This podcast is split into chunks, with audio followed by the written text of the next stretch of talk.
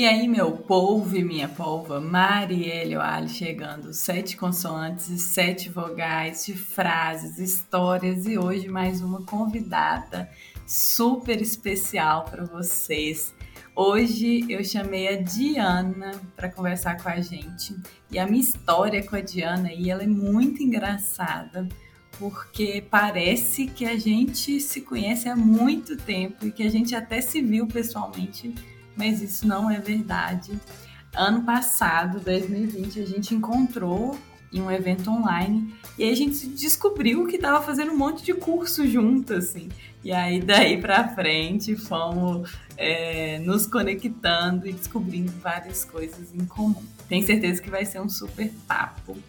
Bem-vinda, Diana. Muito obrigada por aceitar o convite. E aí comece aí se apresentando para o pessoal sem falar o que você faz. Obrigada, Mari, pelo convite. É... Eu tava pensando um pouco, né? Eu gosto bastante dessa questão de falar o que, que quem eu sou sem falar o que eu faço, e sempre eu tento fazer de uma maneira diferente, né? É... e uma das coisas que eu tava pensando sobre mim é que eu me sinto como se eu fosse um, um quebra-cabeça de espelhos, porque eu sei que eu reflito, eu tenho muita coisa de outras pessoas, e a cada interação que eu tenho, eu descubro mais um pedacinho meu. Então, eu não me sinto uma pessoa totalmente completa, né? Então, eu vou colocando um pedacinho que reflete a pessoa, reflete um pouco de, daquelas experiências. E, e assim eu vou construindo a minha imagem, né? E nessas minhas descobertas né, desse meu quebra-cabeça, é, eu percebi que tem algumas coisas que eu sou desde pequena, que foram mudando pequenos detalhes de como é que eu me expresso isso. É, que são, tipo, por exemplo, eu, eu, gosto, eu sou uma pessoa que gosta bastante de escutar o outro, sou uma pessoa que, que, que é observadora, que é sensível e é acolhedora. E para mim, essa questão do acolhimento sempre é a parada que mais acho que se destaca, assim, conforme eu vou falando com as pessoas, sempre todo mundo fala, tipo, nossa, é, é incrível, eu consigo me abrir com você, eu consigo refletir sobre a vida que eu não consigo fazer nem às vezes com a minha psicóloga, né? E, e as pessoas às vezes só sentam e conversam e eu não, não falo muita coisa, né? Eu só, tipo, deixo a pessoa é, falar e ser, e aí, tipo, vai surgindo os insights, eu só coloco um ou outro ponto, assim. E, e sempre me falam isso, que eu sou, tipo, realmente bem acolhedora. Eu sou uma pessoa apaixonada por conexões, sou apaixonada por criatividade, é, por aprendizagem, principalmente fora de sala de aula. Eu não gosto, eu, eu sou pedagoga, eu puxa rapidamente, né? Sem problemas. eu sou pedagoga, mas eu não realmente não sou muito chegada na questão da parte formal, da aprendizagem formal. É, eu amo criar esses espaços seguros para que a aprendizagem ocorra fora da sala de aula, né? E eu sou também muito apaixonada por amizades. Sou muito, muito apaixonada. Tipo, desde pequena eu fico pensando, tipo, como é que eu posso é, desenvolver laços de amizade com as outras pessoas, o que faz com que a gente tenha uma amizade, né? Então, tipo, eu fui descobrindo algumas coisinhas e criei a minha forma de fazer amizade. Mas, assim, todas essas coisas que eu falo vão se conectando e, e sou eu. Muito legal, Di. E é, é, muito interessante que você falando aí, né? Eu fui, foi passando um filme na minha cabeça desse sei lá, um ano e pouco que a gente convive aí, né, de forma remota. E para mim é muito forte isso, do acolhimento, das amizades. É, eu lembro de um texto que eu li, que você escreveu, sobre amizade, muito, muito legal.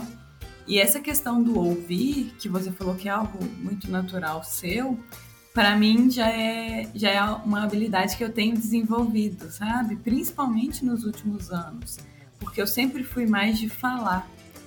E para se ouvir, tem que tem que estar tá muito. Eu acho que o ato de ouvir é um ato muito humilde, sabe? é de reconhecer que talvez a melhor coisa que você pode fazer por alguém naquele momento é não falar nada. E eu era muito do resolver o problema do outro. Eu queria ajudar a resolver o problema do outro. E aí, assim, estudando, né, um pouco da comunicação não violenta, fui melhorando. Essa, é sobre isso que você falou de, de, às vezes, você escutar alguém falando sobre alguma questão e você já querer, tipo, resolver, né? Tenho uma história interessante que, quando eu estava fazendo curso de facilitação, eu lembro que no último módulo a gente tinha que fazer uma facilitação para uma ONG e o meu grupo passou, tipo, dias e dias discutindo e não conseguimos efetivamente montar uma coisa muito amarradinha, né? Mas tudo bem, era uma, uma, um treino. E aquilo dali me drenou muita energia, me consumiu muita energia. Eu fiquei muito frustrada por não ter conseguido ser tão maravilhoso quanto eu queria, né? Quanto o meu grupo também queria. E eu lembro também que eu tinha pego uma responsabilidade de fazer uma facilitação de tarde ali também dentro do curso, e eu não consegui, por, tanto, por tanta dedicação que eu fiquei no, na tarefa principal, eu esqueci da outra.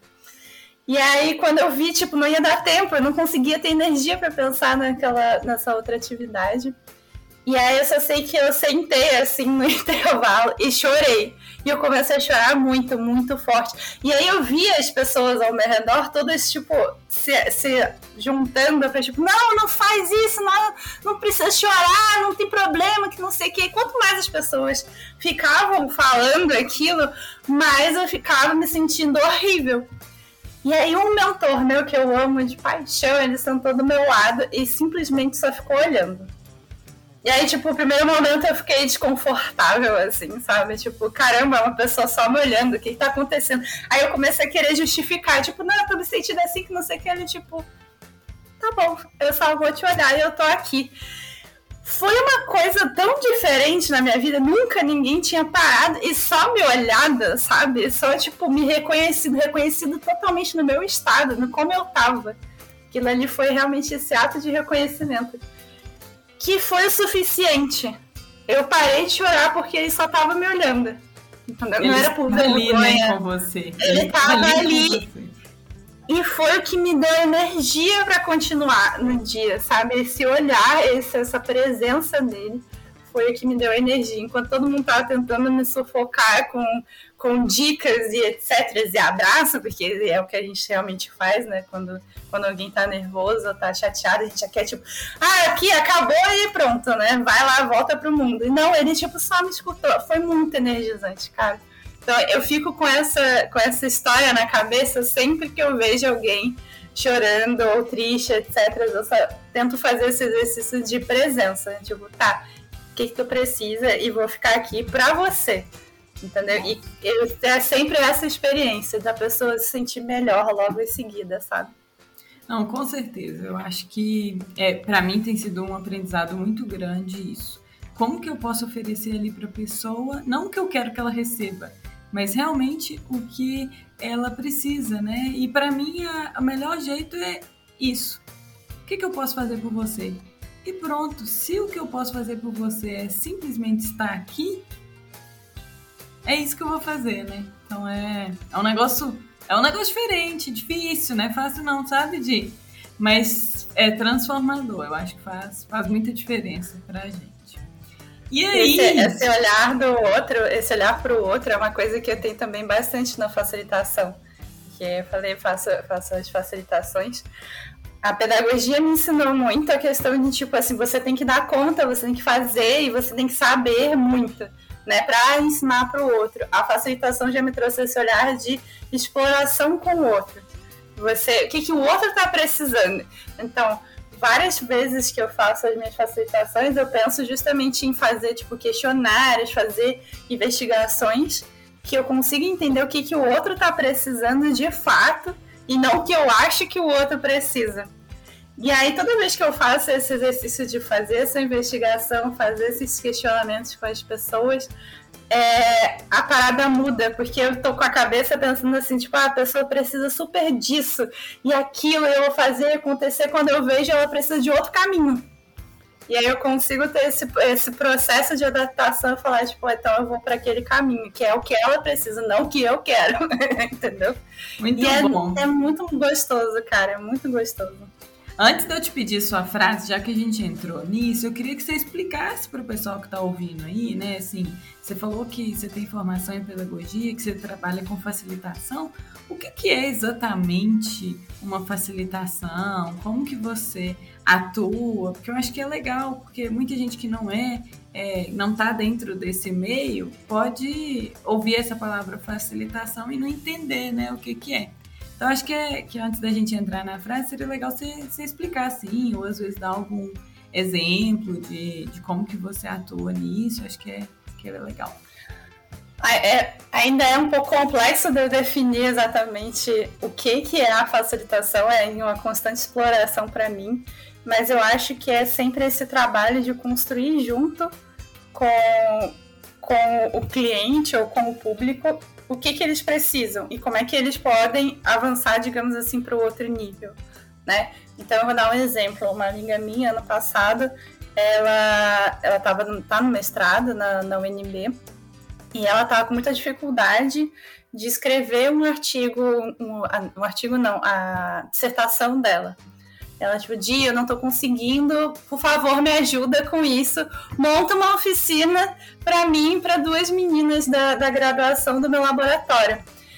E aí, poxa, eu já fiz né, faculdade, então eu sei fazer bastante dessa questão de escrita científica, por mais que eu já esteja fora bastante tempo de, desse meio acadêmico. E eu fiquei pensando justamente no, no lado pedagoga, e tipo, ah, eu tenho que pensar naqueles conhecimentos todos, tipo, fazer citação, e é isso que elas precisam. E aí o lado facilitadora falou assim, não, vamos investigar isso daqui? Vamos ver se de fato é esse teu pensamento de que é só questão de é, citação e como é que faz um parágrafo, alguma coisa assim, é o que, que elas precisam. Eu fui, comecei a fazer um processozinho com elas rápido de investigação e eu descobri que elas tinham muita trava na escrita, porque os, os orientadores e as formas como elas foram aprendendo a escrever é, eram formas que eram muito de julgamento. Então eles não conseguiam fazer um parágrafo sem achar que estava horrível porque ela já tinha uma experiência com os orientadores, tipo, tá errado, e, e reescreve, tá errado o quê? Entendeu? Não é, não é direto, não é conciso, não é tipo, tá errada essa frase, não tá muito clara. Você, será que você pode reescrever de uma outra forma? Não tinha esses, esses, esses feedbacks, digamos assim, né? E aí eu falei, tá, então é muita questão de julgamento. Julgamento, o que, que eu posso trazer de, de, de atividades, etc. A questão do improviso que é uma coisa que eu também sou muito apaixonada. Então eu fui trazendo pequenos jogos de improviso para elas, para trabalhar um pouco dessa questão de julgamento. E fui trazendo muito esse exercício também de vamos fazer 15 minutos de escrita, mas você olha para o teu texto e tenta não julgar, é tenta colaborar com ele, que também vem da questão do, do improviso, né? E aí, quando elas olhavam para o texto com a questão de colaboração, como é que eu posso acrescentar mais algum detalhe aqui que talvez melhore? Fluía. Entendeu? E aí elas conseguiam fazer, enfim. E ficou, tipo, a gente ficou por umas, talvez umas cinco sessões, mais ou menos cinco, seis sessões. E quando terminou, elas queriam continuar aquilo dali, só que eu precisava também encerrar.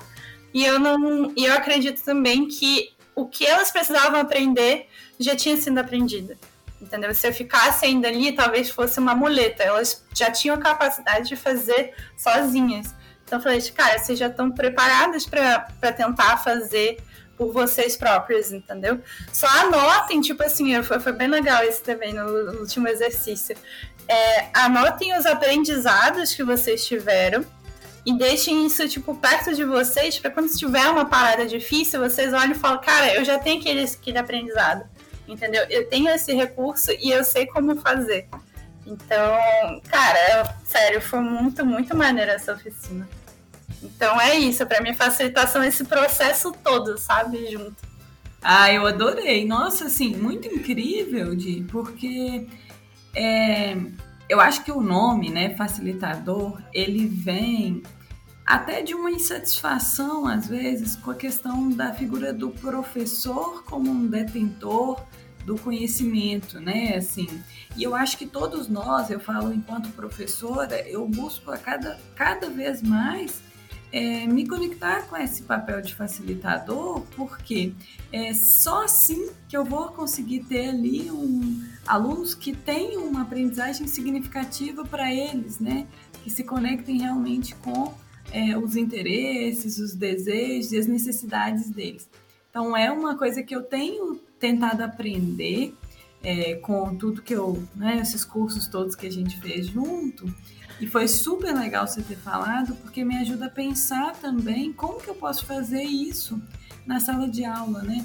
Enquanto professora de física, sempre foi uma inquietação minha. Se o aluno ele não está conseguindo aprender porque ele tem dificuldade em física ou porque ele acha que ele não é capaz, porque ele não sabe realmente estudar. Então, isso foi até um, um propulsor para eu investigar essas questões do autoconhecimento, chegar na disciplina de habilidades socioemocionais. Essa, o que está por trás, né? Porque inferir que é que ele não tem base, que ele não sabe fazer é, regra de três, é muito simplista, né? Para um panorama muito maior. Às vezes o aluno não tem um ambiente familiar propício para estudar, então são outras outras tantas questões aí. Mas ó, já já daria um episódio só esse papo nosso aqui, nem chegamos ainda na frase. Então se preparem, tá, gente? É, eu pedi a Di para trazer aí uma frase para a gente conversar. Fala aí, Di, que aí depois a gente vai puxando e falando mais. É, eu trouxe uma frase do livro Grande Potencial, do Shawn Arcor, Acor, é, que é um livro que eu conheci através do Murilo Gun, que é uma, uma referência nossa em comum também, né, Mari? É, e a frase é a seguinte: a sociedade nos ensina que é melhor ser a única luz brilhante do que ser apenas mais uma luz numa floresta de luzes brilhantes.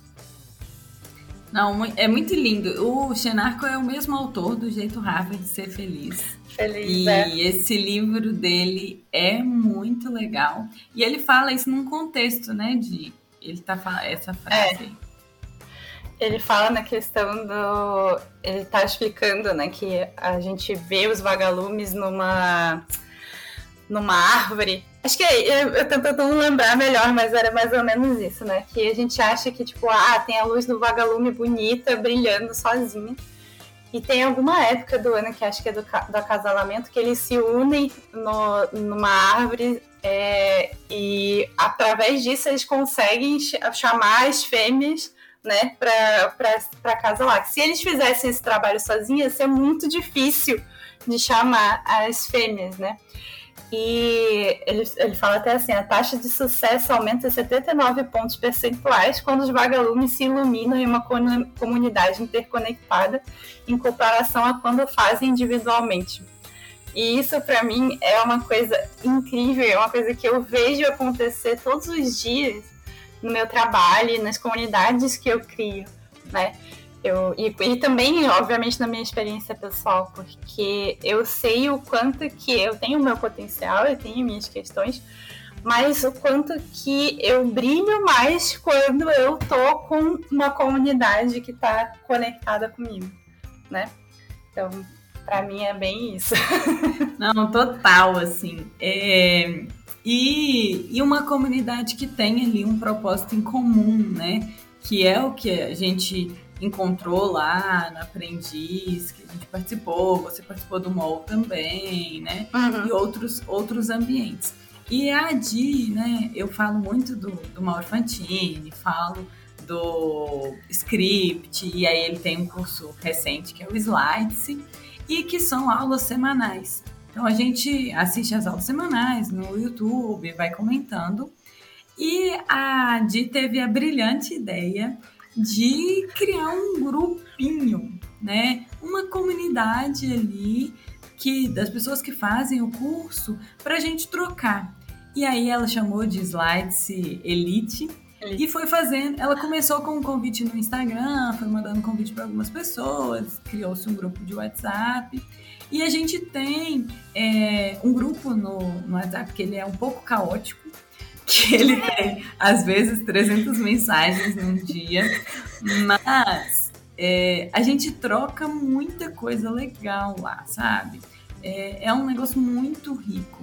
E, e eu fico encantada com isso, sabe? Com e ela ela marca os encontros, ela faz é, as enquetes lá para ver a maioria quanto que pode e ela faz essa facilitação do encontro também. E eu acho que isso é, é, super legal e tem tudo a ver com isso, né? De com é, o quanto que a gente aprende ali e a gente se desenvolve com a experiência do outro. Conta mais pra gente. Sim. É, inclusive eu recebi nos últimos meses vários feedbacks disso, de como que as pessoas estão é, se desenvolvendo e se soltando mais só de às vezes ler o grupinho, né? Tem gente que ainda não conseguiu necessariamente participar dos encontros ao vivo que a gente faz, mas que só de ver tipo um pouco da zoeira, um pouco da, das preocupações que são parecidas, né, das motivações, das experiências que vão surgindo ali no grupo, é, a pessoa já se sente mais fortalecida e melhor. Então teve uma, uma das meninas que falou outro dia para mim que ela estava passando por uma situação bem difícil no, no trabalho, que ela não estava nem conseguindo interagir muito, mas ela leu ali que tinha o Rogério, tinha a Ana, tinha outras pessoas que também estavam passando por situações difíceis, que estavam tentando contornar aquilo dali, e ela se sentiu bem, entendeu? Já realmente deu força. Então, eu acho que, que é isso, sabe? É muito, muito incrível esse, esse grupinho. Ele realmente é bem caótico, porque até porque tem. Agora eu tava vendo aqui, tem 42 pessoas, então 42 pessoas que às vezes querem falar e acontecer e, e mostrar. Mas eu acho também incrível que a gente tem, é, apesar de ser caótico, a gente tem uma certa organização. Né? E esse também é um pouco do meu trabalho de conseguir montar uma estrutura um pouco mínima, que também é, rode sozinha, mas que a pessoa se sinta bem. Até mais, os mais tímidos, eu sei que tem muitas pessoas tímidas ali, mas que falam, tipo, nossa, eu consegui participar do encontro presencial e falar. Presencial não, né? No encontro sincronia e falar e eu geralmente não faço isso em outros lugares, entendeu? Vocês têm uma capacidade incrível é, de fazer, de fazer a galera se sentir bem, né? E eu acho que também tem uma questão forte, é, pelo menos no meu olhar, de observar o que, que cada um precisa também. Então, eu sei que tem essa questão né, do nosso grupo e das trocas de milhões de mensagens, mas eu sei que tem muitas pessoas que sentem é, nervosas e ansiosas de ver que tá 300 mensagens ali que elas não vão conseguir saber o que, que é fundamental e pode perder até o próximo aviso do encontro. Então, eu vi essa demanda de ter alguma coisa mais é, localizada, não tão né? caótica, né? é, não tão caótica, e aí eu criei o, a, a, lista de transmissão, que aí já é uma coisa que eu consigo administrar mais diretamente e eu pego as informações principais encontro, alguma coisa assim, e mando pra galera, a galera recebe, né, a parte e não fica 300 mensagens, né? Então, eu consegui olhar para essa demanda, olhar para as pessoas e vamos acolher essa, essa, essa questão também. E aí, isso que faz também as pessoas se sentirem bem, à vontade de participar e, e, e saber o que está acontecendo, não tá tão perdida assim, né? E tem um resumo, assim, né? Que de vez em quando a gente, tem resumo. a gente faz lá um resumo do, das quem pode, né? Faz, até, até faltando da gente fazer.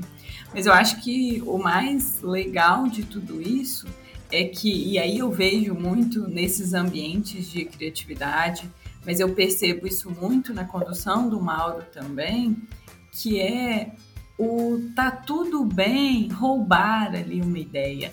Tá, ali é um ambiente que a gente vai falar as coisas que a gente fez, vai compartilhar é, as coisas que deram certo, para o outro se inspirar e roubar e usar no seu, no seu ambiente, no sentido de que quando um brilha, todo mundo brilha, né? Assim, e o brilho individual, ele não tem tanto potencial quanto esse brilho conjunto e o quanto que essa comunidade, né, que foi criada por meio do, do curso, ela reforça na gente o desejo de assistir o curso ao vivo toda semana, entendeu? Ela reforça na gente o interesse por manter, porque é um curso diferente, né? Não é um curso que está ali gravado, é um curso que ele acontece, é, é um curso vivo, né? Que ele, ele uhum. vai acontecendo. Então, acho que o grupo também, ele fortalece o curso, né? Uma retroalimentação, tipo assim. Então eu acho isso super legal de e eu queria que você contasse um pouquinho mais de como que surgiu isso na sua vida, assim, de identificar esse é, potencial mesmo para criar comunidade, como que você se vê aí, se, se vê como alguém que, que cria comunidades, alimenta comunidades, como você se vê assim? Sem modéstia. É. isso, isso é um pouco recente na minha vida. Eu já tive experiências na faculdade de, de pequenas criações de comunidade e atividade, porque eu fazia parte do centro acadêmico. E o meu centro acadêmico era de gestão coletiva, então tinha muito incentivo à participação dos estudantes individualmente. Então eu já fui me encontrando um pouquinho nesse espaço de facilitação de grupos lá na faculdade. Mas ainda assim era uma coisa que eu ficava muito nervosa, principalmente se eu tinha que puxar alguma coisa, porque a minha visão, por exemplo, de liderança estava muito ligada à pessoa que comanda e faz e acontece, e ela sabe de tudo. E eu ficava nervosa nesse espaço, né? E aí, quando foi 2018, eu, meus pais se separaram um pouquinho antes de 2018, eu fui morar com meu pai e eu resolvi, numa, numa situação que aconteceu, eu resolvi pegar uma casa da minha família e transformar em um espaço de moradia compartilhada. E acho que nesse momento foi que eu consegui expandir um pouco mais a minha percepção sobre liderança, sobre essa questão de construção de espaços colaborativos, né? Que espaço que as pessoas é, de comunidades, né, que as pessoas possam ficar bem. Porque eu comecei a receber algumas pessoas que tinham um certo padrão, eram pessoas que saíram de relacionamentos é, complicados e que vieram morar aqui. E eu comecei a ter esse cuidado de tipo, como é que eu posso fazer ela se sentir bem nesse espaço também, entendeu? Como é que eu posso apoiar ela nesse momento que é difícil? Então eu não queria só uma moradia por, por moradia, entendeu? Ah, é um hostel, é sei lá o que, é uma república. Eu queria que fosse realmente esse espaço de compartilhamento de experiências, de, de acolhimento. Então eu fui criando ali pequenas coisinhas. Me ferrei um pouco nesse processo, que não é todo mundo também que entende é, esse, esse, esse meu lado né? E não é todo mundo que consegue retribuir também, porque é, tem um processo de retribuição que eu acredito que existe nas comunidades. É, e aí, em 2019, eu cri, com, com, comecei a lidar com, né, comecei a fazer o curso do Murilo, na verdade, final de 2018, início de 2019, fiz a questão dos cursos do Murilo e tinha a questão da Academia da Criatividade. E aí eu vi que tinha Academia da Criatividade aqui no Rio, só acontecia na Barra. E eu queria muito participar, só que eu sou da Zona Norte e a Barra para mim é um pouco distante, né, para chegar, principalmente durante a semana e principalmente nos horários que eles marcavam os encontros. Então eu comecei a pensar assim, cara, e se eu criasse aqui na Zona Norte, eu tenho essa possibilidade? E aí eu fui correr atrás, vi que podia, né? Não era alguma coisa formal assim, né? Não tinha que pedir autorização para ninguém. Comecei a chamar uma galerinha do, do grupo grandão que tinha do, do Rio. Vi que tinha gente da Zona Norte e, tipo, vou fazer um encontro, tipo assim, só pra, pra reunir e ver como é que vai ser. E aí foi aí que eu comecei a perceber que eu tenho esse lado mais, às vezes, observador, principalmente no início, né? Todo mundo, eram umas quatro pessoas, assim, que a gente se encontrou no primeiro dia, todo mundo conversando e acontecendo mil coisas, que a gente tava no Outback e eu tava mais só observando, assim, cada característica de cada pessoa, como é que podia funcionar esse, essa dinâmica, né? E aí, depois desse primeiro encontro, eu comecei a puxar mais os encontros da Academia da Criatividade da Zona Norte e virei líder. E aí, aquela, aquele meu medo inicial, tipo assim, ah, eu sou a pessoa que é, controla, né, que é o líder que, que manda e desmanda, foi se transformando porque eu fui entendendo que liderança também não é, é, um espaço de, de aprender com o outro, de estar com o outro e de identificar o que, que o outro precisa, que tem a ver também com a questão da facilitação. Então, até um momento, o, o Daniel Errara, que é o cara que criou essa questão da Academia da Criatividade, me perguntou se eu estava tão desconfortável com o termo liderança, o que, que eu gostaria de ser. Eu falei assim, facilitadora. Então, você é líder facilitadora. Aí eu, tipo, tá, me sinto mais confortável com esse, esse título, sabe? E na Academia da Criatividade foi também um dos espaços que eu fui começando a entender como é que eu podia fazer com que as pessoas se sentissem bem, como é que eu podia desenvolver algumas questões com elas, né? Testando o meu lado realmente mais facilitador, foi na mesma época que eu estava começando a fazer o curso de facilitação. E eu já começava a ver esses feedbacks das pessoas falando, tipo, cara, eu me sinto bem, eu gosto, eu fico motivada, eu fico motivada a ver o curso do Murilo também por causa disso, né? Então, e aí, tipo, depois acabei saindo um pouco da academia da criatividade, mas eu trouxe, sempre tento trazer e criar isso em outros lugares. Então, eu tenho na minha casa, ultimamente, tem esse espaço também de, de comunidade, até, somos três pessoas morando juntas, mas tem essa troca, tem esse, essa confiança, tem toda uma estrutura que também já foi criada desde o do ano passado, que a, essa tem uma nova leva de pessoas morando aqui, né? Então, desde o do ano passado, foi, foi sendo criada uma estrutura que todo mundo agora se sente bem e confortável de estar aqui, de aprender um com o outro também. É, e depois vem essa questão do, dos outros cursos que eu vou fazendo. Se eu sinto que tem uma brecha, eu faço. Muito bom, Di. E eu, eu tava conversando, né? O dia que eu encontrei com as meninas lá em BH, que encontrei com a Melissa e com a Júlia, a gente tava conversando e que assim, é, há mais tempo a gente era amigo das pessoas que estavam perto da gente a gente se relacionava com quem estava perto geograficamente, que a gente tinha ali algum contato. E muitas vezes, nesse caso, a gente tinha ali amigos, mas que não tinham tantas coisas em comum. Então a amizade era construída sem ter exatamente coisas em comum ali uns com os outros.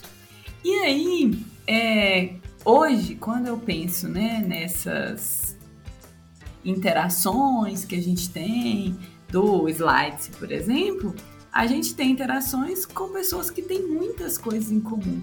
Então parece que, aí eu lembrei lá da, da Sânia, que é um catalisador, né? Esse interesse em comum é um catalisador para que as amizades, que as relações, elas ocorram de forma mais rápida, mais intensa e que a gente se conecte mais, né?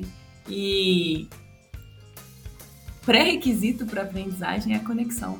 Quando você se conecta com alguém, você está muito mais disposto ali a aprender com aquela pessoa. Não, sim, com certeza, cara. É... Eu, estou pensando sobre isso um pouquinho aqui, de todas as experiências que eu já tive nesse sentido. É, mas mas para mim ainda assim fica muito claro que além de, das afinidades precisa ter um pouco de, de estrutura e de, uh, de entendimento que, que o outro não vai. É, se você falar alguma coisa que não é muito da afinidade dali, né? Pode, você pode ter suas diferenças e o outro não vai vir com pedras na, na, na mão e te tacar né? Que eu acho que isso é que é o fundamental é, do nosso grupinho, por exemplo. Pode ter diferença de tipo, ah, se, se, se é biscoito ou bolacha, mas é brincadeira, não vai ser algo que é realmente agressivo e vai fazer a outra pessoa sair, né? E mesmo que seja algo que, que discorde em questão de ideias, é, tá tudo bem, entendeu? Porque eu acho que isso é, é uma coisa que, que falta muito ao nosso redor, entender que tá tudo bem o outro ter também uma opinião diferente, não ser 100% é, cheios de afinidades, entendeu? Então, eu acho que essa é uma das coisas mais legais também do, do Slides Elite, sabe? É afinidade junto com o respeito ali, né? Sim, e a sim. aceitação das diferenças, talvez. Mas muito legal você ter colocado isso, sabe? De porque é, pode ser mais cômodo né, a gente se relacionar com quem pensa igual a gente. E até a rede social faz muito isso, né? Ela deixa a gente numa bolha, porque ela mostra pra gente só conteúdos que a gente é, tá aberto, na maioria das vezes. E a gente acaba se relacionando ali ou consumindo conteúdo de pessoas que pensam como a gente. E com os diferentes a gente aprende a gente aprende muito, né? Então, acho que foi, foi super legal você ter colocado isso. Abriu até um pouco para mim aqui, sabe? De, de, pensar nisso, que a gente aprende ali quando se discorda, né? Sim, pois é. Porque, por exemplo, eu fico, eu pensei nisso porque eu sei que tem bastante pessoas religiosas no, no Slide Elite, de vez em quando, alguma coisa que eu vejo de posts no, no grupo, são no grupo não, no, no, no, Instagram, são de coisas mais religiosas. Eu já não sou mais, entendeu? Então poderia ser algo que me afetava, entendeu? E ficar tipo, nossa, discordo e não sei o que, você não deve pensar assim. Ou a pessoa também poderia chegar nesse nível, por exemplo. Mas a, a gente consegue ter, tipo, tá bom, a pessoa tem a religião dela e tá tudo bem, entendeu? Mesmo que a pessoa às vezes até, sei lá, me abençoe, eu faça alguma coisa assim, não, não me afeta, entendeu? Tipo, tá, tá tudo bem. Eu tenho respeito para aquilo dali, a pessoa também tem o respeito por mim, entendeu? Opinião política, a mesma coisa. Se bem que a gente acho que a gente não entrou muito na questão política no slide. Mas é sempre, é sempre esse é o meu pensamento, sabe? Que tipo, a pessoa pode ter a opinião diferente dela e, e tá tudo bem, entendeu? E eu vou tentar também entender o que, que ela tá pensando, o que, que ela tá sentindo e etc. Né? Ai, Di, adorei, assim, eu ficaria aqui mais horas conversando com você. E eu queria te pedir aí para deixar uma mensagem final para quem está ouvindo a gente. É, para mim, uma mensagem fundamental é que a gente está a gente está passando por tempos que a gente acha que é, o outro, né, ou grupos, ou enfim, é, é muito complicado de você estar, né? Conversar com o outro é muito complicado, estar em grupo é muito complicado. Eu sempre escuto isso quando eu pergunto é, no Instagram ou faço conversa com algumas outras pessoas. Todo mundo fala assim: ah, é muito complicado trabalhar em grupo. Sempre escutei isso, né? É muito complicado trabalhar. Trabalho em grupo, não quero. Ah, meu Deus do céu, é tipo ter que lidar com outro, não quero. Mas quando você encontra um espaço real propício para isso, né? Quando você encontra pessoas que estão dispostas a te escutar, a colaborar, a estar junto com você, é, é uma experiência de outro mundo, cara, real. Então, minha mensagem é: procura esses espaços, procura esse, essas pessoas que estão dispostas. Não procura essas pessoas que, tipo, ah, falam que vai ser muito difícil também. Procura ver o outro lado, procura estar nesses espaços, procura se permitir estar nesses espaços que é, você vai ver que, que você vai deslanchar muito mais, entendeu? Do que tentar fazer o trabalho todo sozinho. Nossa. As meninas do planejamento selvagem, que é um outro negócio que eu participo e ajudo bastante, é, elas falam que é, que é difícil ir sozinha, então juntas é melhor, entendeu? Alguma coisa nesse sentido. Então, é bem isso que eu penso. Tem um provérbio africano, né, que fala: se você quiser ir rápido, vai sozinho. Se você quiser ir longe, vá acompanhado. Acompanhado, é, bem e, isso também. é, porque a gente não tem todas as habilidades E é só com o outro, né, que a gente vai conseguir construir grandes coisas. Porque se a gente não sabe tudo, a gente vai precisar de outras ajudas, né? Assim, nossa, Di, eu adorei, adorei. Tem muita coisa legal, muita reflexão no nosso papo. Minha admiração por você só aumentou, tá? Depois dessa nossa conversa. Gente, ô Di, qual que é seu Instagram? Fala aí pro povo. Arroba de rosa, ou, ou mais especificamente D-I-H-O-Z-A. É porque o, o, rosa, né, vem do Helgabon, que aí o H vira o, o R, né? Mas é isso. Muito bom, gente. Eu deixo vocês aqui com o meu abraço virtual, mas com a intenção real de que vocês é, estejam mais abertos para ouvir o outro, para ser, às vezes, um. Não, não pensa no líder, não, pensa na pessoa que vai facilitar porque nem sempre o líder é a pessoa que vai conseguir levar o grupo para frente. Mas se em algum momento você se reconhece mais como alguém que, que gosta de ouvir, que está na escuta, na observação, perceba o tanto que, é, que tem valor nisso e como que você pode explorar. E compreenda que sempre, né, é, quando você está em um grupo, você não é só uma luz ali, né? Você não é só um vagalume, você faz parte daquilo, daquilo tudo e a, o seu papel ele é muito importante. Você estar ali é muito importante. Eu agradeço muito a Di por ter é, encabeçado Slides Elite, que eu conheci muita gente boa, tem trocas lá super bacanas. Espero que a, que a gente ainda tome um café, tá, Di? Vamos tomar, sim. É. Janeiro tá aí para isso acontecer, ah. eu tenho certeza. e que vocês aí que nos ouçam tenham pensado, né? Como que você pode se conectar com pessoas que te levem para frente, que te mostrem o poder individual que você tem no coletivo. Um beijo e até mais, seus idiotas!